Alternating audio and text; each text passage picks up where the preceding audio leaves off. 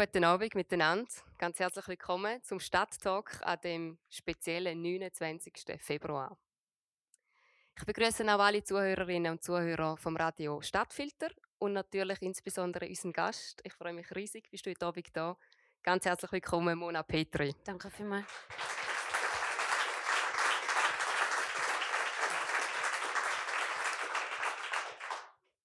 Wer sich für das Schweizer Film- und Theaterschaffen interessiert, der kennt Mona Petri von unzähligen Produktionen auf der Kinoleinwand, vom Fernsehbildschirm und diversen Theaterbühnen.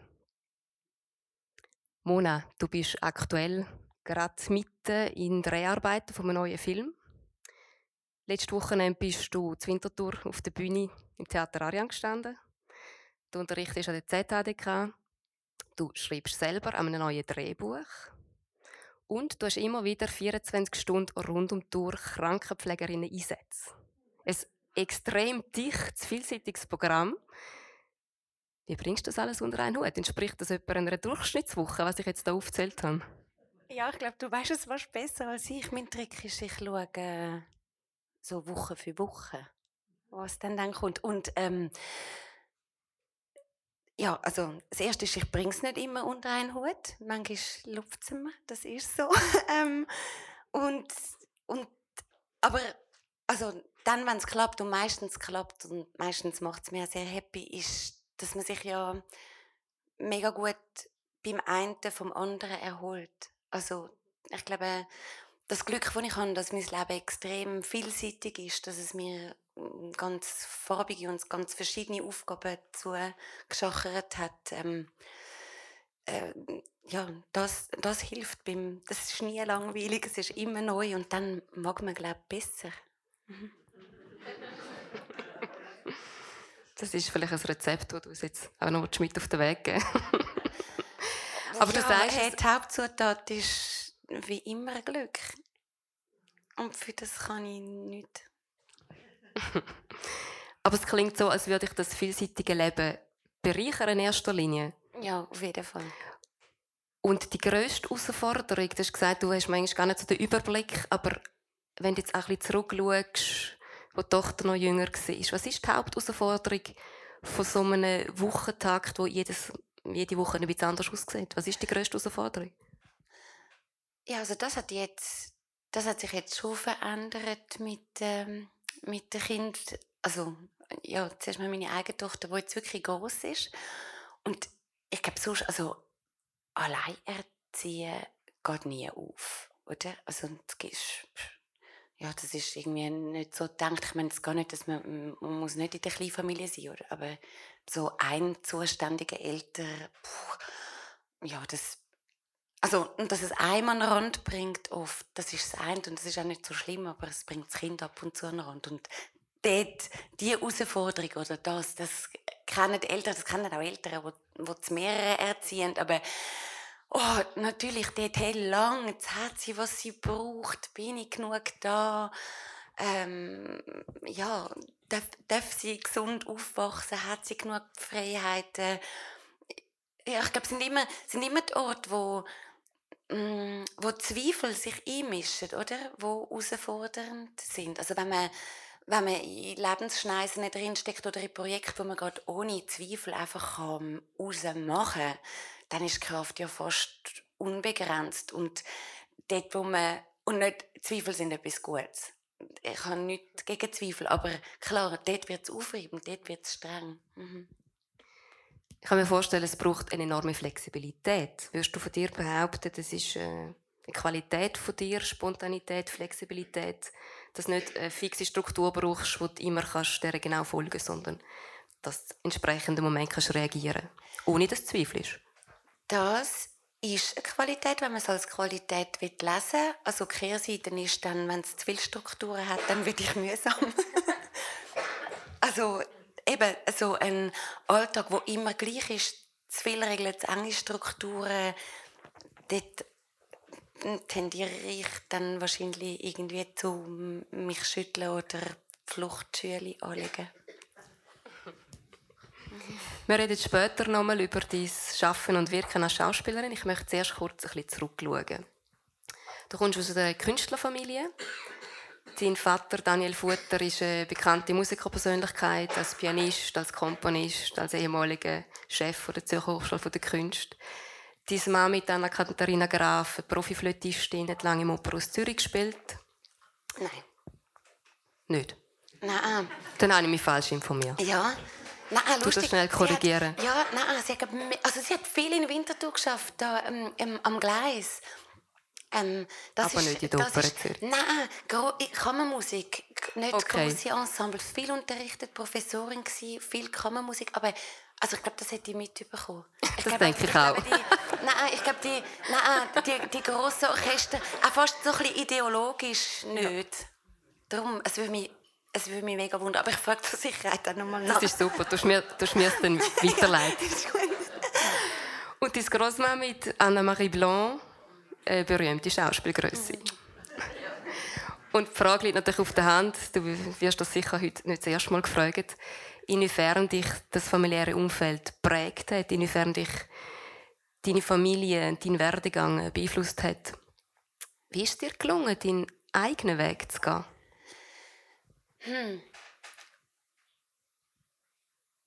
Warte schon, zuerst die erste. Ähm, ich glaube, oder äh, das ist mega interessant. Meine Tochter wird jetzt 20, oder? Und das ist so, das ist so die Zeit, wo, wo man ja so die Entscheidungen trifft, wie, also wie weit gehe ich weg von daheim, eben was passt zu mir, was ist mein Leben auch beruflich. Und ähm, jetzt habe ich, jetzt habe ich so einen interessanten Spiegel da, finde ich, weil ja, also sie schwankt so zwischen Musik und Schauspiel, komischerweise.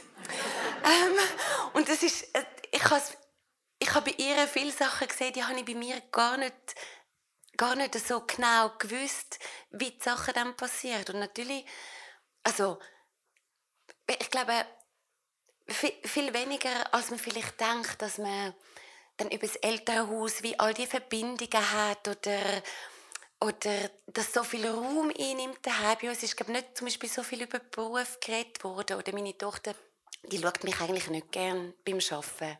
Also die kommt nie ins Theater, wenn ich spiele. Und Film schon gar nicht. Aber trotzdem ist, glaube ich, ist es halt auch der Umgang, wo dann die Leute, die in diesen Berufen arbeiten, miteinander haben, die Art Humor, die Art Auseinandersetzung, die Lebendig, das ist halt mega Heimat. Und das ist auch, glaube ich, ein, ein U-Vorteil, oder das ist vielleicht das, ich weiß nicht, zum, zum Teil vielleicht fast mehr als, als Talent, wo es einem einfacher macht, wo wirklich ein Vorteil ist, wenn du von so neuem kommst. Du, es, ist, es ist schon deine Kultur. Du, du fühlst dich, also du bewegst dich halt gerade wie ein Fischchen im Wasser mit diesen Leuten. Und wenn du ja, wenn du so aufgewachsen bist, wie ich jetzt würde sagen, bin ich aufgewachsen, oder wie mir meine Tochter spiegelt, sie aufgewachsen. Also jemand, wo sie gerne aufgewachsen ist und wo sie das Gefühl hat, sie kann leben, schnaufen, sich sein, ihre Sachen machen, dann, ja, dann suchst du das halt wieder. Ich glaube so. Und, und ich glaube aber, ich kann schon müssen, ähm, also das zuerst mal sehr, sehr verwerfen als Weg. Also ich habe andere Sachen vorgehabt, auf jeden Fall. Eben ähm, aus dem Misstrauen glaube ich, dass es dass es nicht mein eigenes ist, sondern dass es das ist, was immer schon da ist und dass man den Weg ja, sollte grösser und, und weiter haben. Ähm, und ich weiß zum Beispiel nicht, also für mich ist es zum Beispiel mega wichtig in Deutschland anfangen zu arbeiten. Mit dem, damals noch mit Mädchennamen, Futter, zum, dass es Um einen eigenen Ja, Namen ich- kreieren quasi. nicht man muss Angst haben, ah, ich arbeite jetzt nur, weil jemand denkt, ah ja, das muss ja klappen, wenn sie von dir kommt. Aber du hast dich nie gedrängt gefühlt, also eine Erwartungshaltung gespürt, die Mona muss sowieso auch Künstlerin werden. Nein, nein, im Gegenteil. Also, da, das ist eher, also das sind sehr vorsichtig. Ähm, da, da habe ich, habe ich mir eher die Sachen gemerkt. Also ich habe das auch niemandem gesagt, dass ich dann schlussendlich die Aufnahmeprüfung in die Schauspielschule mache. Das habe ich niemandem erzählt. Das habe ich dann gesagt, wo es schon äh, fett accompli war. Ähm, aber dann ist eher gekommen, ah, was du und du bist doch so ein Zärteli und du bist doch so dünnhütig und oh mein Gott, was machst denn du im Theater? Das haltest du nicht durch.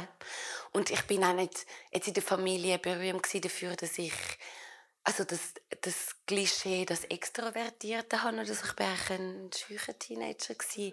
Also ich glaube, die haben eher gestaunt, dass es jetzt das ist. Und sie haben, glaube ich, auch das Gefühl gehabt, also ich glaube, meine, meine Rolle wäre eher gewesen, ich bin ähm, mega gute Schülerin gewesen.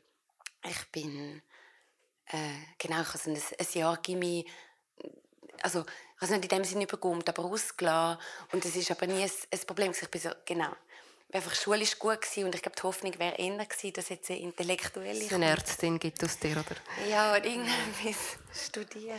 Ja. Und hast du dich selber verglichen jeweils? Also hast du dir selber manchmal einen Druck gemacht, dass du dich mit deiner Großmutter vergleichst oder ich sollte doch auch so sein wie hey, oder der Erfolg von meinem Vater oder whatever? Sie ist ja so hoch oben, da fängst du gar nicht an vergleichen. Also das ist mega praktisch. Das wäre vielleicht schwieriger gewesen, wenn es näher auf der Augenhöhe war. Aber das ist, das ist von Anfang an gewesen. okay. Also wenn du das machst, dann spazierst du in diesem Schatten und dann musst du in diesem Schatten wohl sein. Mhm. Also hast du sie eher als Idol vor Augen gehabt ja. und eine gute Beziehung. Ja. Du hast ja nebst dem Flair fürs Schauspiel noch ein grosses Talent und eine Liebe zur Sprache. Mhm. Du bist mit 16 nach Russland für ein Auslandjahr und redest nebst Russisch noch vier andere Sprachen. Mhm. Du hast mir erzählt, ursprünglich hast du Übersetzerin werden. Ja, eben, das wäre ja halbwegs intellektuell. So Wieso hast du dich schlussendlich nicht für diesen Beruf entschieden? Ja, das ist nach der Matur irgendwie mit 19. Da bin ich zuerst noch auf Kuba. Geplant wäre ein halbes Jahr, sind dann nur drei Monate geworden, weil ich mega krank geworden bin. Dann musste ich zurück. Aber nachher, das war die Idee. Ich gehe auf Genf und ich studiere in Genf auf Französisch Slavistik und Geschichte und Philosophie. Mega der gute Plan, weil dann verstehe ich die Bücher und dann, also super, super Idee. Ähm, Anspruchsvolle Idee. Und dort bin ich an und habe die Uni nicht vertraut. Und das hat sich auch schnell herausgestellt. Also ich bin eingegangen in diesem Massenbetrieb. Und auch, ich, also, ja, das ist vielleicht die, die erste so laute Konfrontation mit meinem Daheim. Weil dort musste ich feststellen, dass ich mir gewöhnt bin, von Leuten umgeben zu sein, die, wenn sie etwas machen, dann machen sie es so dermaßen Vollgas. Und es gibt nichts anderes. Das ist wie mein, das ist einfach daheim der Aggregatzustand. Man setzt sich so mit allem, was man hat, ein. Und ich bin so mit dieser Energie, das viel Eisstudium, rechts den Kopf angeschlagen, links. Und das ist überhaupt nicht, was abgefragt ist, sondern, ja, es ist einfach nicht die Energie. Und das also ich konnte das dann gar nicht so genau analysieren können, falls eine Megakrise gehabt und es ist einfach nicht gegangen. Also, ich es einfach nicht können. Nicht ja. gegangen, nicht können in die Richtung von es ist dir zu langweilig gewesen. Du bist nicht überfordert mit dem Megaplan, ah, nein, das alles auf Französisch, nein. sondern Panikattacken, drei Wochen nicht aus dem Zimmer rausgekommen. Irgendwann habe ich so einen ganzen Häusliblock mit so A4, also mit so also einen Häusliblock, A4 Blätter, habe irgendwann gemerkt, dass ich nichts anderes mehr gemacht habe, als dort Schachbrett reinmalen. Und dann ist der Block irgendwann voll und dann habe ich gedacht, okay, mm, nein, irgendwie, ich glaube, jetzt ist es nicht mehr so gut. Ähm, jetzt muss etwas anderes. Mhm. Und das anderes war dann das Schauspiel gewesen. Ja, lustigerweise ist dann das das hat mich selber erstaunt. Dass das nachher, wo ich dann irgendwann wieder, dann bin ich, da habe ich Gastro gemacht und so Sachen. Und irgendwann ist dann das, wo ich wieder irgendwie Kraft hatte oder wieder die Verbindung genug zu mir, um irgendwie träumen ist es zu meinem eigenen grossen Erstaunen ist es das gewesen, was angeklopft hat. Ja. Und ich gehe davon aus, das hast du bis heute nie bereut. Nein. Nein, das ist wirklich, wirklich, wirklich ein Glücksfall. Ich glaube auch, ja, ich habe vielleicht auch so eine spezielle Anhänglichkeit an diesen Beruf, weil er mich hier wirklich aus einer Megakrise gerettet hat. Also, äh, also ja, das klingt jetzt so herzig und, und, und postpubertär, aber es ist wirklich schlimm gewesen. Es ist wirklich nicht lustig gewesen. Und dass der Beruf mir das also so viel von mir selber zurückgeschenkt hat. Ähm, ja, das, darum bin ich anhänglich als Spielen und, und immer noch froh, dass ich es machen darf. Und äh, in dem Moment, wo ich es dann manchmal nicht so lässig finde, weiß ich, wie das ist eine super Freundin, der Job. Die hat so zu mir gegeben, irgendwie. Ja. und es gibt noch einen anderen Bereich, wo du auch machst. Du hast vor bald vier Jahren ganz unerwartet deine Schwester verloren. Sie ist mit Nummer 40 an Leukämie gestorben. Und du hast mir erzählt, du hast sie bis am Schluss gepflegt, die Hai, in dem gleichen Haus gewohnt. Und bis heute bist du regelmäßig als Krankenpflegerin tätig. Und es ist für dich eine sehr äh, wichtige, sehr bereichernde Tätigkeit, die du machst. Mhm. Wie ist es da dazu gekommen? Das hat, hat das viel mit Schauspiel zu tun? Oder wie, wie muss ja. ich vorstellen, wie bist du die, also, wie bist, ja, wie ist es dazu gekommen? Es hat viel mit Schauspiel zu tun, viel mehr als man denkt. Es ist ähm, Empathiearbeit. Ähm, im Wesentlichen oder im Inneren an der Basis. Also ich glaube, Pflege hat viel damit zu tun, sich in Leute und ihre Situation hineinzuversetzen, die nicht zu beurteilen, sondern die zu verstehen. Was ja auch so schön am Schauspiel ist. Also ich muss ja ich muss eigentlich nicht, nicht wissen, ob ich das gut finde oder schlecht, was meine Figur macht. Ich muss es einfach nachvollziehen. Und, und ich finde, dort hat es eine riesige, riesige Schnittmenge. Und äh, der, der, der Impuls aber eigentlich für die Ausbildung ist, ist meine Großmutter gewesen. So geil, Anne-Marie Blanche, der Impuls für eine Pflegeausbildung. Das ist doch lustig, oder? Den Satz werden wir das merken. ähm, ja, wo sie, wo sie dann Pflege gebraucht hat im Alter, wir haben vor allem in dieser späten Phase, von ihrem, letzten Phase von ihrem Leben, mega enge Verbindung gehabt, weil ich ja noch mit ihr ähm, ihre, ihre Abschiedstournee machen, ein Zwei-Personen-Stück. Und darum bin ich dort, dort wirklich am Schluss viel, viel, viel mit ihr gewesen. Aber sie hat ihm dann schon im Heim gewohnt. Und hat das auch so wollen. Also sie hat nicht jetzt wollen, dass, dass die Familie das macht. Sie hat irgendwie ihr Weltbild so nicht gepasst. Ähm, und dann bin ich dort am meistens am Abend. Ähm, und dann immer wieder so hilflos und gestabig vor so Situationen und jenes gelütet irgendwie, zum ihr helfen. Ähm, ja, Sachen, wo man einfach müssen helfen, immer so, oh, da noch die Schwester dort. Und das hat mich so gestört, dass ich irgendwie so verklemmt bin im, im Umgang mit meiner eigenen Großmutter und dass, dass ich nicht einfach in dem, in dem Wissen eben irgendwie souverän und schön und locker bin, so in der Begegnung, wie ich es möchte. Also Hilflosigkeit. Was ja. sollst du machen oder wie könntest du helfen? Genau. Und ich dachte, ey, also da bin ich nicht einverstanden mit dem Teil, wo unsere Zivilisation an, angegangen ist, dass man das so Abschnitt auslagert. Ich will das können, ich will das wissen. Ich will nicht, dass mir das noch irgendeinmal passiert, dass ich irgendwie jemanden, jemanden Nächstes habe und und für nicht schwierige Sachen, nicht Wunden behandeln, einfache Sachen, eine Glocke drücken, ich will nicht. Dann habe ich die Ausbildung gemacht. Und die hast du ähm, durchgezogen? Also, du mhm. hast, äh... also weißt du, so, also mega low level, ich bin einfach Pflegehelferin, das ist unterste Charge. Super. Kommen wir zurück zum Arbeiten als Schauspielerin. Einerseits ist Schauspiel ein Beruf wie jeder andere auch. Das hast du vorhin erwähnt. Das hast du auch früher gelernt. Man steht auf der Bühne, um seinen Lebensunterhalt zu verdienen. Und andererseits gibt es aber den Aspekt der künstlerischen Verwirklichung und der Botschaft, die man vermitteln will. Und du hast mir erzählt, dass du nicht jedes Engagement annimmst. Zum Beispiel, wenn ein Stück sehr sexistisch ist und du überhaupt nicht dahinterstehen kannst oder um ein anderes Beispiel zu nennen, von einer Produktion, oder Christoph Blocher Hauptsponsor war, hast du mit Überzeugung abgelehnt. Was möchtest du als Schauspielerin bewirken? Willst du auf der Bühne ja für nur unterhalten, berühren?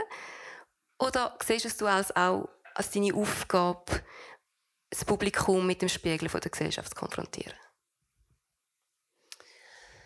Mm, also ich glaube, ich bin mega dankbar, wenn eine Regie die Aufgabe sich auf die Fahne schreibt, also die konfrontative, das weiß ich nicht, ob ich mir das zur Aufgabe mache oder kann machen oder ob ich dort ich habe das Gefühl, das ist, das ist dann doch irgendwie feinstofflicher, was, was man dort macht. Oder, oder ich komme wieder zurück auf das, auf die Empathie, auf die Empathiearbeit. Also schön ist, wenn man, wenn man kann, mm, so quasi als, als Verbindungsglied, als Übersetzungshilfe, Übersetzerin, yes, dann doch noch, ähm, äh, ähm, funktionieren, um Sachen, also, wo, wo vielleicht auf den ersten Blick unverständlich sind, irgendwie denen doch einen, Eingang in ein Herz oder ein Verständnis schaffen. Also irgendwie so dort in dem,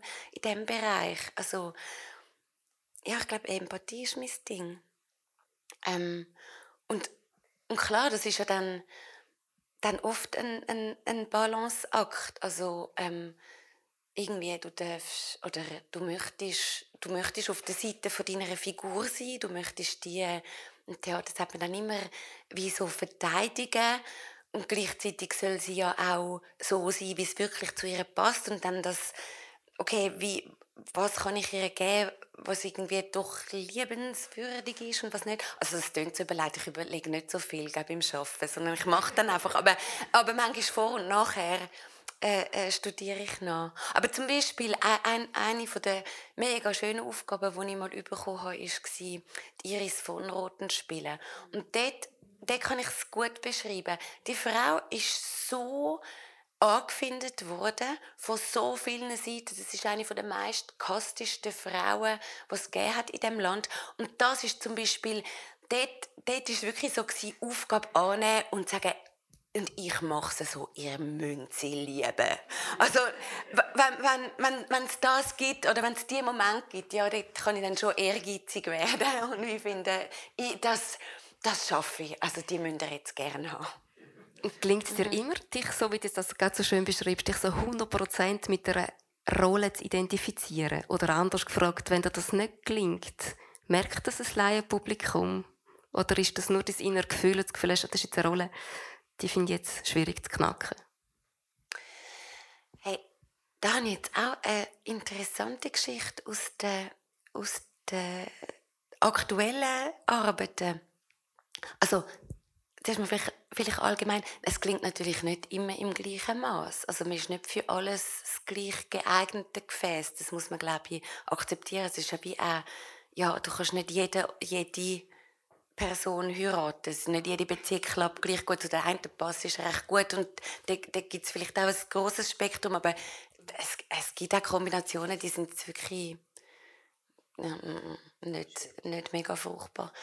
Aber ja, es ist immer wieder, das ist auch so interessant, es ist immer wieder anders, als man denkt. Also wir haben jetzt im Arian das Jahr, das Jahr Anna K. gemacht. Nach letztes Jahr. Letztes Jahr. Letztes Jahr Anna gemacht. Also Anna Karenina, die Figur, wo, wo zu mir gekommen ist oder wo ich kann, also mich annähern. Klammerbemerkung, ich habe es dürfen sehen, es ist fantastisch. Und die jetzt zum Beispiel, also dann lese ich das und habe die Fassung, wunderbare Fassung, ähm, wo, wo der Regie mit, mit Assistenz gemacht hat, aber wow, ey, ja, und jetzt, was mache ich mit der? So unsympathisch, so verstehe ich überhaupt nicht. Wieso macht sie so? Wieso macht sie so? Keine Ahnung. Hm, so, also zuerst mal wirklich einfach so. Uh, und ganz viel in mir hat sich irgendwie auch so sträuben, da, da jetzt dort reinzugehen. Aber das ist doch egoistisch und das ist doch. Äh, also wirklich mit mir müssen kämpfen, das irgendwie gerne zu haben. Und nachher hat sich aber irgendwie so ein wunderbarer Weg ergeben, ich dann doch irgendwie darauf bestehen dass ich ehrlich bin. Ähm, ja, irgendwie beim Spielen und jetzt nicht irgendwie so tun, als hätte ich sie.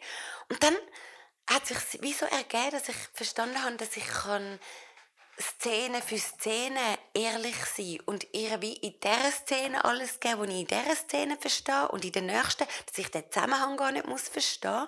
Und das ist jetzt eben zum Beispiel ja, und dort, dort habe ich dann auch gestaunt über das Echo.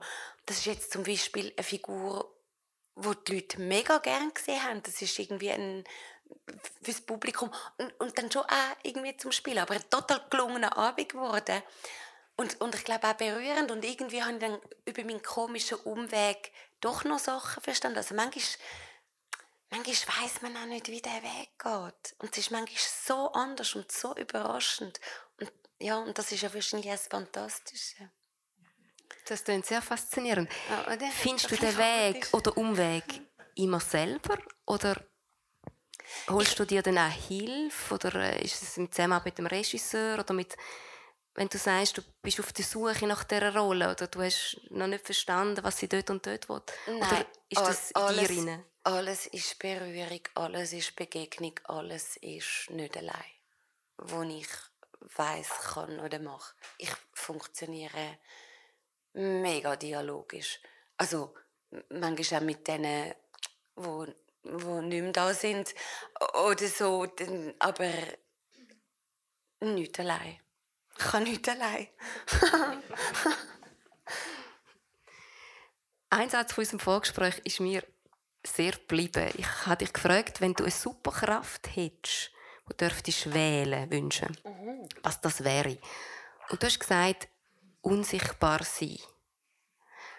Aber unsichtbar sein, wie geht das zusammen mit einer Schauspielerin, die quasi täglich in der Öffentlichkeit ist? Ist das nicht ein krasser Widerspruch?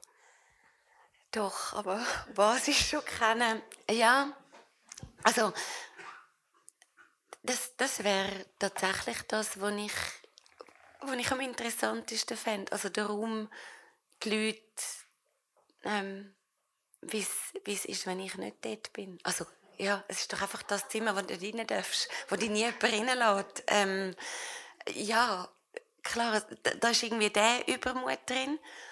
Und, und also konkreter erzählt hat es aber auch viel damit zu tun, dass ich das ähm, und, und das ist vielleicht auch wirklich ein mega tolles Geschenk, eben, wo, wo der Beruf mir gemacht hat. Ich habe es vorher vielleicht von jemand anders her beschrieben, aber ähm, ich habe immer, immer gefunden, den, den, den realen Teil vom Leben, die Materie, boah, die, die Körperlichkeit der Sachen, der Realausdruck, den habe ich immer mega schwierig gefunden.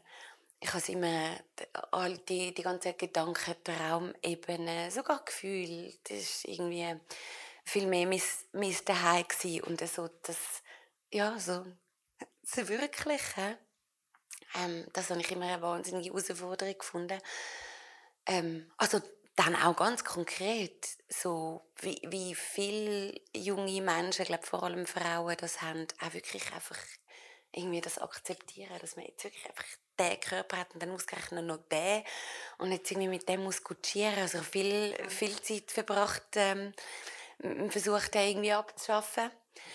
Und ähm, ja und dann dort so eine schöne, so eine Flucht nach vorn Lösung zu finden, äh, mit, mit Wissen, ja, also zu, zum Beispiel, ich, ich muss mit dieser Ebene gar nicht immer klarkommen oder das können, aber ich kann zum Beispiel trotzdem mit der arbeiten und mein Geld verdienen und ich kann, ich kann mit der ganz, ganz viel zaubern und bewirken und ja, dass man auch zum Beispiel mit so einer mit einer mega zwiespältigen Liebe oder mit so einem Dilemma ja auch gut kann leben oder, oder Sachen machen, dass das auch in dem Sinne nicht schlimm ist.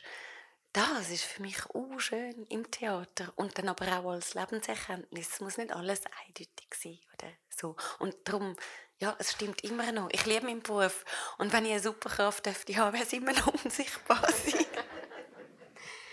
also aber auch unsichtbar sein Du bist sichtbar auf der Bühne für jeden Mann täglich fast, aber du bist in einer Rolle und durch das als Mona unsichtbar. Haben Sie das richtig verstanden? Mm, ich glaube, es gibt durchaus Momente auf der Bühne, wo ich wahrscheinlich so wahnsinnig viel Mona bin, dass ahnt kein Mensch. Vielleicht mehr, mehr als daheim. Also ich, das, mm, das weiß ich im Fall nicht. Aber dann kannst du dich auch wieder verstecken, weil es niemand weiß, weil man dich als Rolle in dem Moment wahrnimmt. Vielleicht. Aber ich weiß im Fall nicht, ob Verstecken mein Ziel ist. Also es, es ist wie nicht das ist jetzt wirklich ein bisschen kompliziert und ich kann es wahrscheinlich auch nicht gut sagen, aber das Unsichtbarsein ist, ist das Verstecken. Es fühlt sich nicht an wie das Bedürfnis nach Verstecken. Verstecken geht, glaube ich, anders. Ähm, äh, ich meine, einfach so, ja doch, vielleicht ist es nicht zeigen, einfach so ein bisschen zuhören und zuschauen. Ja, einfach so ein bisschen da sein und ja, es ist vielleicht mehr keine Verantwortung haben. Ist das unsichtbar sein? Ich muss darüber nachdenken. Das geht nicht so schnell. das müssen wir jetzt auch nicht alles okay. in allen Details ausführen. Was mich mega wundern nimmt, gibt immer die, die Formation professionell. Als mhm. Schauspielerin im privaten Umgang mit Leuten, wenn du jetzt zum Beispiel jemand Neues kennenlernst, denkst du dich quasi als Rolle in die Person inne, wie die denkt, wie sich die verhalten oder zum Beispiel wenn ein Konflikt ist, dass du versuchst wie die Rolle von der Person einzunehmen, um nachzuvollziehen, warum die so und so reagiert. Ja, also bei Konflikt weiß ich es oder dort bemerke ich es, dass ich das mache. Wenn ich es nicht, nicht verstehe, dann geht der Weg schon. Wobei ich glaube, ansatzweise machen das wahrscheinlich alle, aber dann geht mein Weg schon, okay, wenn ich jetzt diesen Satz rausgehauen hätte, wo, wo wäre ich, was wäre mein Zustand, wie, ja, wie kann ich irgendwie daraus kommen, dass man jetzt so etwas Schlimmes sagt, also was, äh, was ist das Gefühl, das dahinter steht, wenn ich jetzt, wenn ich jetzt müsste spielen, was ich jetzt gerade erlebe oder was mir jetzt gerade entgegengebrüllt wird, aus welchem Gefühl heraus würde ich das machen, das ist sicher, ja, besonders bei Konflikt ist das sicher mein, ja, mein Zugang geworden, ja. Und wenn du es jetzt da drinnen würdest beobachten, du würdest uns sofort eine Rolle zuteilen, quasi. Ah, die ist ein bisschen so und der ist ein bisschen so. Und Oder ah, das weniger? Nein, ich glaube, das ist, das ist wie eine, eine, mega andere Ebene. Also das ist aber vielleicht auch, ähm, also das, das wäre dann eher, das wäre vielleicht eher wie so eine, eine Comedy-Ebene oder so schnell groß zeichnete Figuren gut lesbar. Das ist überhaupt nicht meine Spezialität. Ich kann keinen einzigen Dialekt nachmachen und ich kann keine Leute nachmachen. Und ich bin also so im Karikaturbereich oder so absolute Panne. Ähm, nein, das andere ist... Ähm, das andere ist wirklich das, was so, wo so fünf Schichten dahinter liegt. Also wo man dann herausfindet, ah, aber wenn ich so laut brülle und mich so aufbaue, dann ist doch das Gefühl dahinter totale Ohnmacht und es nicht aushalten, jetzt gerade an der Wand stehen. Oder, also, das ist so dort. Also ich, kann, ich bin nicht, überhaupt nicht schnell im Leute lesen.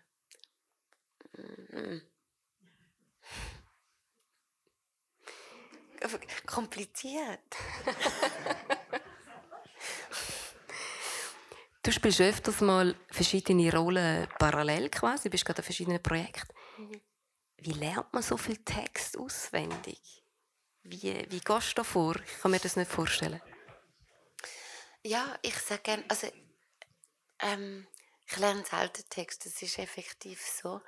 Ähm, ich, du lernst ähm, selten Text? Ich lerne, ich lerne selten Text. Es, hat ein paar, ein paar Projekte gegeben, wo ich, ja, wo ich angeguckt bin am Abend und und, und gelernt habe. Und sonst ähm, ist es wirklich ein Versuchen, nachvollziehen, nacherleben und wieso so oft zu lesen und, ja, und sich, sich rein, eben reindenken und dann also vor allem, wenn es ein guter Text ist, dann ist ja irgendwann völlig klar, dass man genau das muss sagen.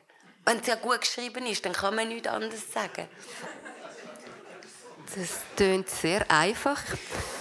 Ja, nein, aber es ist, oder der Ort, wo der Text herkommt, dann, wenn man ihn spielt, das ist dort, wo die Erinnerung herkommt. Dort ist es nicht mehr schwierig. Ich weiß ja, was ich, also wenn ich gefragt wird, ähm, ja, dort, wo ihr uns das erste Mal getroffen habt, dann weiss man ja Dialogfetzen, oder dann ist, ah genau, dann hat er das gesagt und dann habe ich das gesagt und dann hat er wieder das gesagt. Das ist, also, das ist der Ort vom Speichern.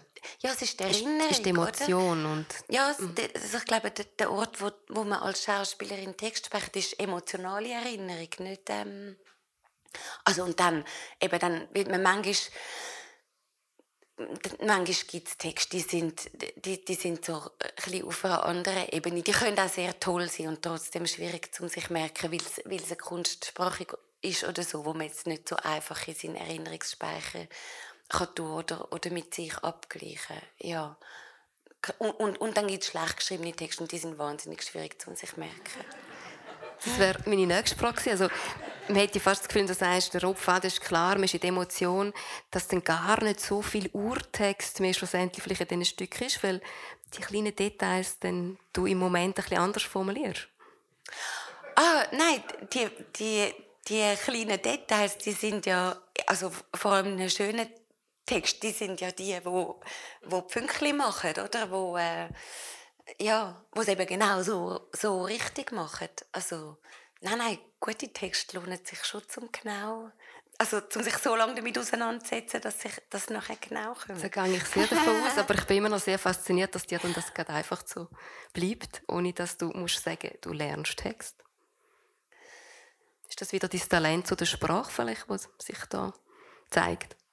Ja, das ist vielleicht, das ist also so im, im Abgleich mit, mit KollegInnen, das, das geht, glaube ich, reibungslos. Wobei am Schluss, am Schluss ist der Weg immer, immer wie ähnlich lang. Eben, bei mir sind es dann am Schluss die, die paar genauen Sachen und ich suche dann etwas anderes. Irgendwie, die Sachen brauchen ja so lange, wie sie brauchen. Und ich glaube, das ist nicht so unterschiedlich bei den Leuten. Aber zuerst mal, dass der Text einfach ist, ja, das stimmt, das, das, das dockt wie schnell, aber das ist, glaube ich, so, so sprachlich funktioniert. Also bei mir gibt es gibt fast nichts, was mich wo mir so einen Glücksschub gibt, wie einen gut formulierten Satz, wo der Inhalt einfach wirklich zum Satzbau und zum Klang passt. Also das macht mich so glücklich, eben wie anderes gutes Menü. Das, ist, das, das kann mich wirklich so freuen, wenn einfach der Satz so sitzt und klar, wenn, es dich natürlich so rührt,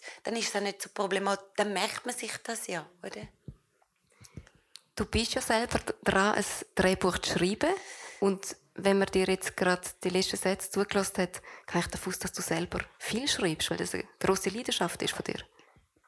Ja, ich habe immer irgendetwas geschrieben, so. Aber ähm, ja, also immer gern. Das hat mit Raum nicht zu tun glaube ich immer. Also einfach gern, wenn jemand etwas bestellt hat oder etwas gebraucht hat, dann habe ich so können sagen, okay, ja, da Muss ich nicht, muss ich mich nicht so ausbreiten und ähm, und und, und ein paar so Geschichten, die irgendwie dann haben müssen sein, also so für, für mich, für die Schublade, klar. Viel, viel, viel, viel Briefe oder, oder Sachen für Kinder, so lustige Gedichte, Schüttel, Schüttelreimli, so Geschichten, die es so noch nicht gegeben hat oder wo, so wie es es gegeben hat, zu den Kindern nicht passt haben und dann habe ich es lieber umgeschrieben. Also, so, und das ist jetzt aber auch, das ist, ähm, ja, da bin, da bin ich so drin gestolpert. Ähm, da haben wir einfach, also, das ist, das ist ähm, eine Freundin und Kollegin, die irgendwie mega lange an einem mega tollen Drehbuch geschafft hat und das sind, das sind wahnsinnige Mühlen, bis das dann zur Herstellung kommt. Und jedenfalls ist dann das schlussendlich in der Schublade gelandet und nicht, nicht produziert worden. Und dann ist das so ein Frust und so mühsam für sie. Und dann hat sie irgendwie gar nicht mehr gewusst, wie weitermachen. Und dann habe ich irgendwie so nach, nach drei gelesen gesagt, ja, aber ich habe so eine lustige Figur, ist mir eingefallen. Und ich weiß irgendwie so eine Geschichte. Und komm, wir schreiben doch jetzt einfach das zum Ablenken. Und dann haben wir das angefangen zu schreiben. Und dann haben wir etwas gehabt, wo, wo wir lustig gefunden haben. Und dann haben wir es aber eingereicht und niemand hat damit gerechnet, dass das jetzt wie weitergeht. Aber im Moment geht es noch weiter. Es kann dann nächste Stufen auch abgesagt werden. Aber im Moment ist es viel Glück. Also ist es ein mega schöner Prozess, mega interessant, so die, von dieser Seite zu kommen. Aber wir dürfen noch mehr, nicht mehr zum Inhalt erfahren von dieser Geschichte. Nein, das habe ich gelernt, das dürfen wir nicht. dann hoffen wir doch, dass die noch vollendet wird und wir ja. dann bald davon hören. wir haben ein bisschen zurückgeschaut, wir haben erfahren, wo du oder wie du unterwegs bist, wie dicht deine Wochen sind, wie vielfältig. Jetzt schauen wir noch ein bisschen in die Zukunft. Du hast vor zehn Jahren als Traum genannt, du wolltest die Krankenpfleger-Ausbildung machen. Den Traum hast du dir verwirklichen Was sind deine heutigen Träume? Ui, voll Alterserscheinung. Ähm, oh, das Kind gesund bleiben. ähm, hey, ich bin mega auf den Basics. Ja, und dann kaum sage ich so etwas, denke ich wieder, ah, was weiß ich, ist Gesundheit immer Glück, ey, keine Ahnung, muss so vorsichtig sein mit was man wünscht. Ähm, ey, ganz ehrlich finde ich, ich habe schon so viel Schwein in meinem Leben. Ich glaube, es ist nicht an mir, noch etwas zu wünschen. ich, ich hoffe, dass ich, ähm, dass ich das, was kommt, cool nehme. So, das ist, das ist ein Wunsch, oder? Okay. Das ist ein sehr schöner Wunsch oder Traum wie man ihn immer kann formulieren Ich möchte den Bogen schlagen zu Winterthur. Du bist seit Jahren eng verbunden mit dem Winterthurer Kleintheater Ariane und mit dem Besitzer und Regisseur Jordi Villarga, wo wir auch schon dürfen im Stadttalk begrüßen übrigens. Wie ist es da dazu gekommen und was bedeutet das Ariane inzwischen? Hey, wie jetzt das vor, es ist eben, glaube ich, doch schon acht Jahre es nickt im Publikum. Oh, das mit diesen ja, ja. Wie das genau zu dieser ersten Zusammenarbeit kam, ist, das weiß ich im Fall gar nicht mehr so genau. Es hat jedenfalls irgendwann mal angefangen und ist nachher gut gewesen und hat nachher nicht mehr aufgehört. ähm, und ja, und unterdessen ist das ein totales Daheim. Also ich weiß nicht, ich weiß nicht, wer da Ihnen das kennt. Das ist noch viel kleiner als da. Es ist wirklich ein wahnsinnig intimes Zimmertheater und das macht es auf allen Seiten so speziell. Also die Nähe vom Publikum, das klein und intim spielen, auch der Kontakt nachher, also man kann nachher noch bleiben, man, man trinkt etwas zusammen. Wir kennen meistens unsere Leute, die irgendwie kommen, die treu kommen. Also es ist, wir sind ein bisschen ein Stammbeiz. Ähm, für Leute und, und zum Teil auch für total spezielle Leute. Und das ist, das ist ein Ort, wo ich wahnsinnig gerne. Es hat zum Beispiel Leute, die haben, die haben Bedingungen oder Begebenheiten, die machen, dass sie wie ein auffallen im Publikum. Äh, körperliche Sachen oder andere Symptome, die sich, die sich äußern, die, sichtbar sind, wo, wo sagen, ähm, ja, es, es gibt so viele Zusammenhänge oder, oder Theater, wo sie sich nicht wohlfühlen und bei uns wissen sie ja, wir kennen sie, ähm, es ist für uns total okay, wenn man irgendwie etwas sieht oder, oder hört, wo, wo nicht alle im Publikum machen. Und nur schon, dass, dass es ein Ort ist und ein Raum, ja, wo, wo, wo sich Leute, wo, wo sich sonst nicht trauen, noch jemand anzugehen, trauen, das ist zum Beispiel ein mega Schatz. Und, und das andere ist auch, eben, wir sind so klein, mit, wir arbeiten mit so wenig Geld, ähm, und, und dort das, das Entdecken und Lernen, was, ja, was, was in der Reduktion liegt und was, also, ja, wenn man einfach nie sagt, nein, geht jetzt nicht, sondern immer akzeptiert, aha, es, es geht jetzt mit dem und dem und, und, und nicht mit mir. Und was, was aus dem für ein Reichtum wird, das ist, ja, das ist schön. Und, und ja, dann kennt man sich, das das liebe ich natürlich auch, wenn man sich lang, länger kennt beim Arbeiten, nicht gegenseitig die Sprache neu muss lernen und einfach schon so, schon so ja, weiss, das macht so, ja, das macht so schnell und leicht. Und auch, das muss ich auch sagen, also damals, als das angefangen hat, ist meine Tochter wirklich noch kleiner und die Schule, ich glaube, das war so Übergang ins Gimmi und das war recht intensive Zeit irgendwie daheim. Und ich bin natürlich immer irgendwie darauf angewiesen gewesen, dass ich Arbeitgeber habe, die irgendwie Verständnis haben, dass, dass ich der einzige Mensch bin, der zuständig ist, dass das irgendwie funktioniert daheim und Elternübung und, und so. Und ich kann nicht am Abend proben, also jetzt schon, aber ich kann dann nicht können, äh, nicht wählen. Und ja, und einfach, dass ich beim Arian einen, einen Ort gefunden habe, also der Jordi hat dann hat dann angefangen zu fragen, du, können wir da Vorstellungen ansetzen oder hast du Elternabend? Und ich meine, also so ein Das ist ein Luxus. Ja. Also auch wenn es sollte so sein, natürlich sollte das so sein, aber find das mal. Also darum, es ist, es, ich finde, ich finde, es sind wahnsinnig interessante Projekte. Ich finde es immer herausfordernd, eben in der Reduktion, in der Betonung auf die Sprache. Ich habe das wahnsinnig gerne als als Bühnenform und eben, das ist dann auch einfach, äh, da fühlt man sich wahnsinnig aufgehoben, dann auch privat, wenn das einfach okay ist, dass man Oh, es klingt immer, wenn man sagt, dass das okay ist, dass man Mama ist. Mm, aber das ist die Realität. Es ist an so vielen Orten nicht okay, oder? Und einfach, dass man ja, Familienmensch ist und dass man für das erträgt wird, das ist, das ist auch Ariane. Ja. Schön. Ich möchte jetzt gerne dem Publikum Gelegenheit geben, um ein paar Fragen zu stellen. Ich bin sicher, dass das eine oder andere in der Luft. Jetzt machen wir noch schnell aufs Mikrofon.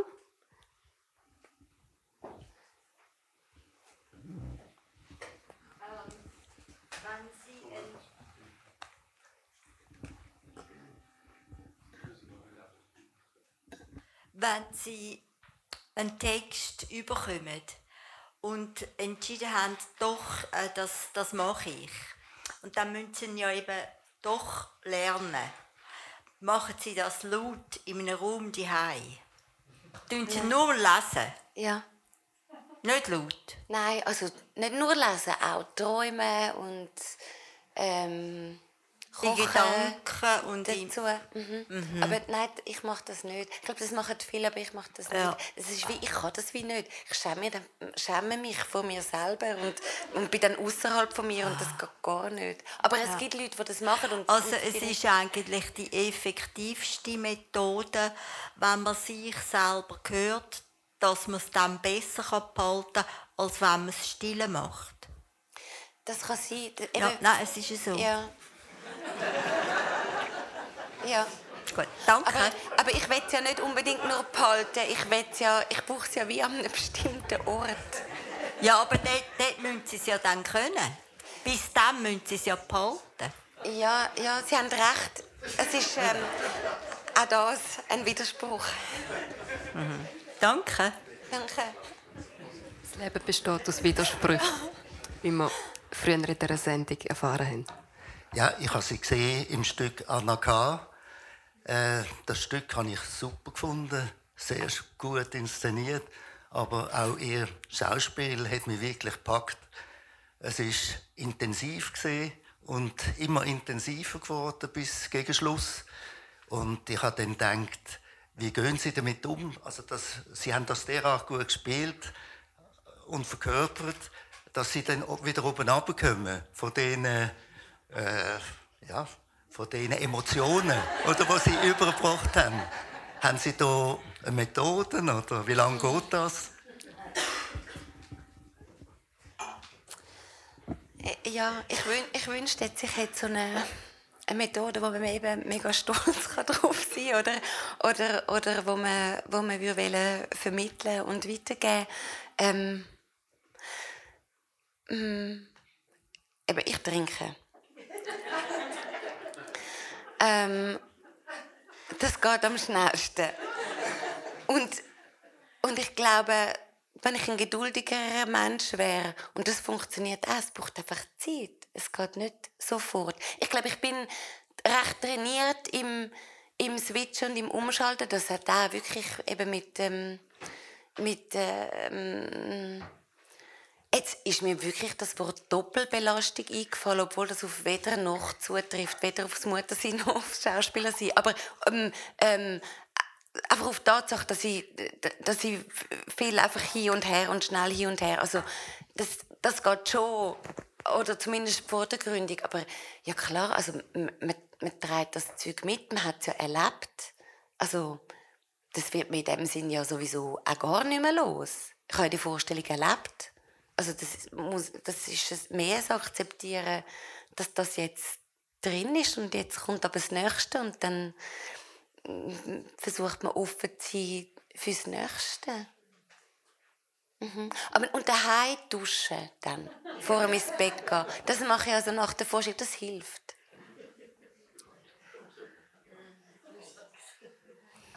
Weitere Fragen?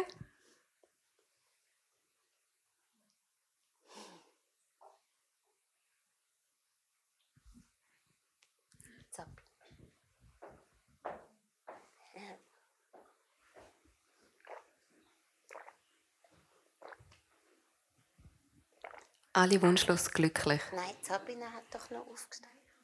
Ach so.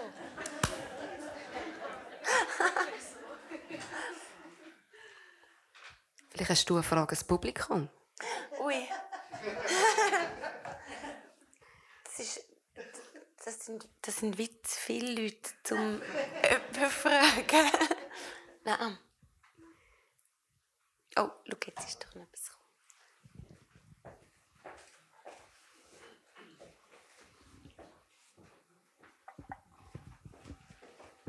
Wie kommen Sie zu Anfragen? Müssen Sie viel Nein sagen?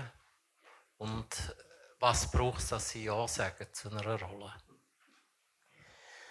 Ähm, jetzt, jetzt arbeite ich glaube schon so lange, dass mm, ja, das Zeug zu mir kommt. Das ist, das ist wirklich schön. Also, in dem Rahmen, wo ich arbeite, ich arbeite an kleinen Ort. Wenn ich jetzt ja, wenn ich jetzt etwas mega Spezielles will oder an einem grossen Haus oder irgendwie in Österreich drehen, dann müsste ich mich mega kümmern. Aber das, das hat sich jetzt in mir noch nie so laut als Wunsch formuliert, dass ich jetzt den, also ja, etwas so hätte können verfolgen. Das ich, ich, ich bin glaube gut drin im, im es mir mit dem schön machen, wo so freiwillig zu mir kommt. Und ich glaube wirklich, also das ist auch ein Vorteil in der Schweiz. Das Land ist irgendwie klein, man kennt sich dann und dann wissen die Leute hoffentlich auch, dass ich irgendwie mm, ein, ein angenehmer Kumpel bin in der Arbeit und dass es, dass es Spaß macht, nochmal mit mir zu arbeiten oder so. Ich glaube, es, ja, so passiert es, glaube ich, oft. Und ähm, die, also, nein, nein sagen ist oft, ist es einfach, weil es einfach schon rein von den Terminen nicht geht. Und Nein sagen ist schwieriger, wenn es Sachen sind, wo, wo ich einfach nicht machen will. Und dann aber, ähm, ja, meistens gelingt es dann doch irgendwie zu sagen, hey, ich, da glaube ich jetzt einfach, da gibt es sicher jemanden, wo das mit mehr Herzblut oder wo, wo einfach da besser jetzt passt als ich. Weil eben auch dort, Sachen sind dann nicht immer so eindeutig. Oder manchmal, sind es wahnsinnig tolle Leute, die einem für etwas fragen, wo, wo einem aber doch einfach wie zu wenig gefällt, als dass man wüsste, dass man es gut machen kann. Also, ja, und dann, dann ganz, ja, das habe ich zum Glück zwar schon lange nicht gehabt, aber Jung hat schon manchmal auch Sachen gegeben, die habe ich einfach auch müssen machen, damit ich arbeite. Stimmt das?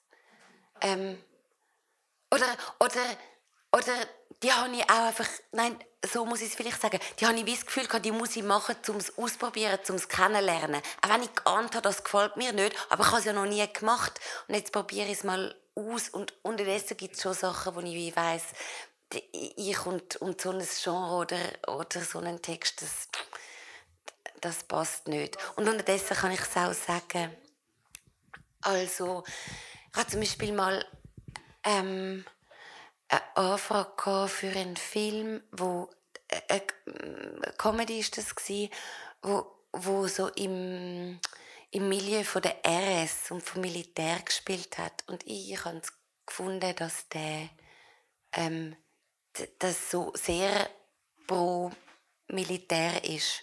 Und das bin ich ganz, ganz tiefst nicht. Und dort habe ich dann wie irgendwie können formulieren, oh, nein, das, äh, das ist wie, das, das, das, das kann ich dann gar nicht, das kann ich gar nicht portieren, das, das will ich nicht. Oder, ja, das hat auch einen Film gegeben, der hat dann mega netter Regisseur und Drehbuchautor hat dann das für mich noch angepasst. Dort ist einfach die interessante Rolle, aber die alleinerziehende Mutter von dem jungen Mann, der nachher Amok läuft, so schlecht weggekommen und alle Männer so gut weggekommen, obwohl sie abwesend sind. Dann habe ich auch gefunden, ist mega nett, dass du mich für die Rolle aber weißt du was? Irgendwie von lauter Abwesenheit dann auch noch glänzen, es nervt. Ähm, und so, so Diskussionen führe ich zum Beispiel, genau. Noch eine letzte Frage. Falls. Sonst hätte ich noch eine Frage. China kommt oh. eine. Ganz hinten. Ganz hinten? Ja.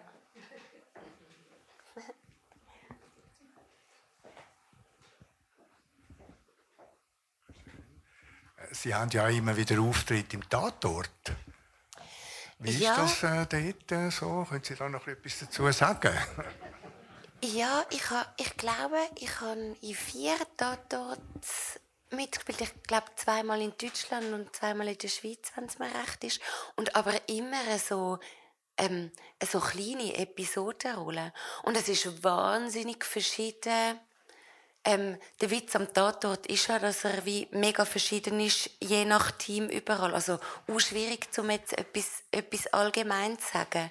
Aber dort habe ich eigentlich so- so kleine, kleine, ah, ja, eine nicht, aber ein paar von den Rollen, die sind so klein, klein und interessant. Einmal habe ich dürfen in einem Luzerner Tatort äh, ähm, so eine äh, Langzeit-Junkie-Frau spielen. Das ist zum Beispiel, das, äh, Ey, sorry, so viele Sachen, wenn man es dann ausspricht, dann nicht so daneben. Jetzt habe ich sagen, das habe ich mega gerne gemacht. Das ist ja wahnsinnig dekadent. Aber es ist, ähm, zum, zum, zum Spielen war es lehrreich, ja. Und was zum Beispiel auch lehrreich war, ist, dass ich in der Mittagspause und alles noch geschminkt, so schwarze Zähne geschminkt und alles, es haben doch noch ein bisschen etwas müssen machen zum, zum ähm, runterhocken.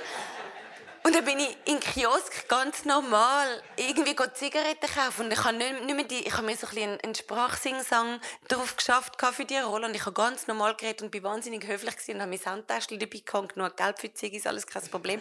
Und ich bin so miserabel behandelt worden an einem Kiosk. Und ich habe es doch selber schon wieder vergessen, ähm, wie das passiert ist. Und das ist zum Beispiel wahnsinnig lehrreich gewesen. Wirklich. Weil Ich dachte, wow, ich bin ja immer noch genau ich und jetzt sehe ich so aus und werde so abgeputzt. Ja, das ist wahnsinnig lehrreich gewesen, da haben Sie recht. Entschuldigung, auf Ihre Frage kann ich jetzt gar nicht so, äh, so gut geantworten. Aber vielleicht können Sie spezifischer fragen, was beim Tatort, würde Sie, oder was speziell beim Tatort interessieren? Oder habe ich geantwortet? Okay, danke.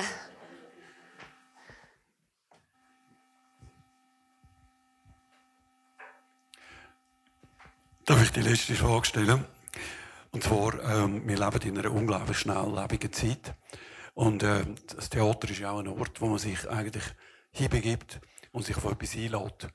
Und man muss ähm, Zeit mitbringen und eine Offenheit. Ich finde es nicht immer schwieriger, das überhaupt zu bieten.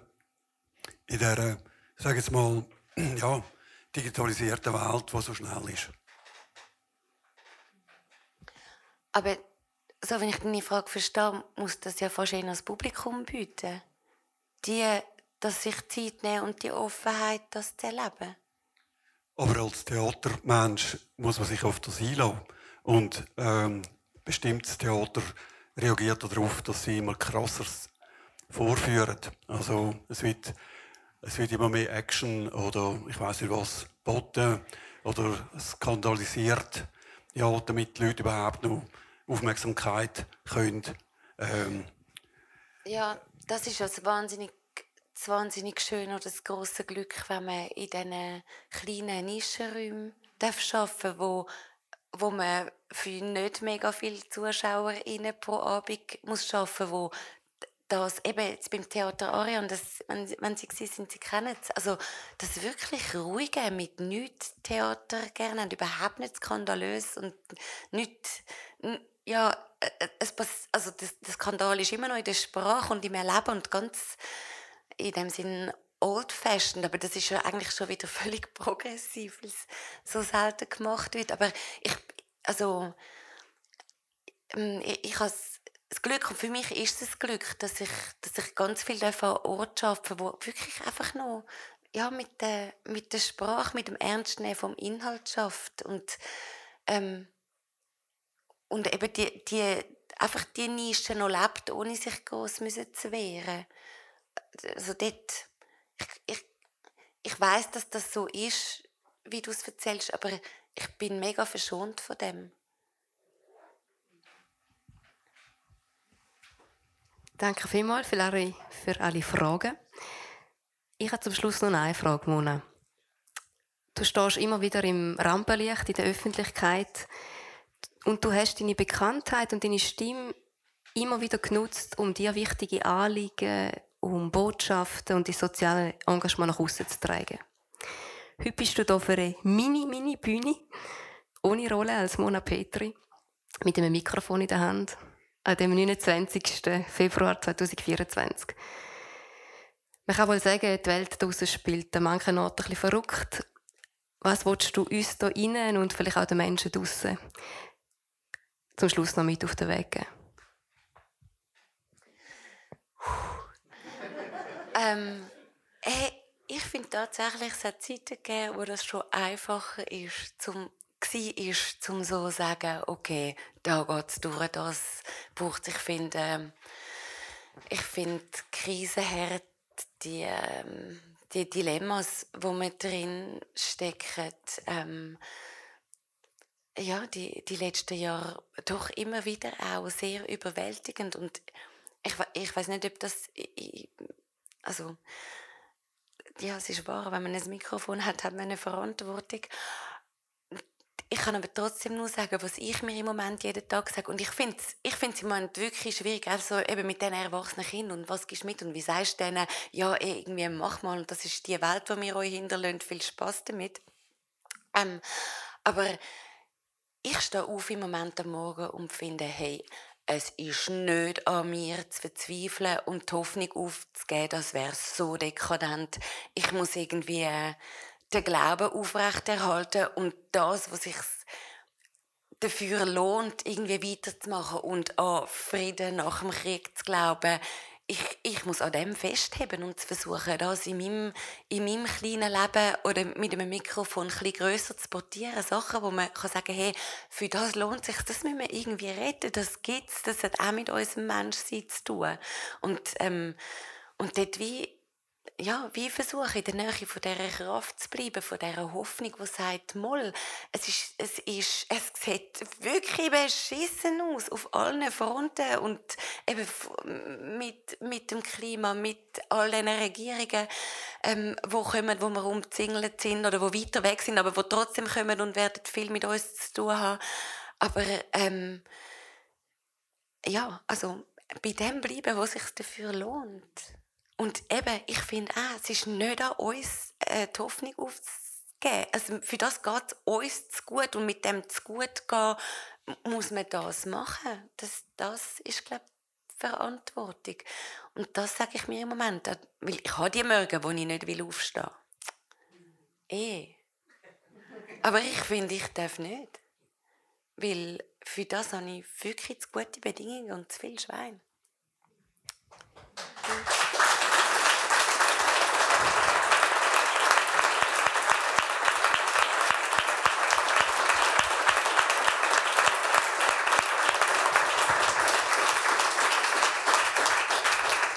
Dürfen gerne nochmal klatschen. Mona Petri, ganz herzlichen Dank, bist du heute Abend am Stadttalk dabei gewesen. Danke dir vielmals, danke. Danke euch.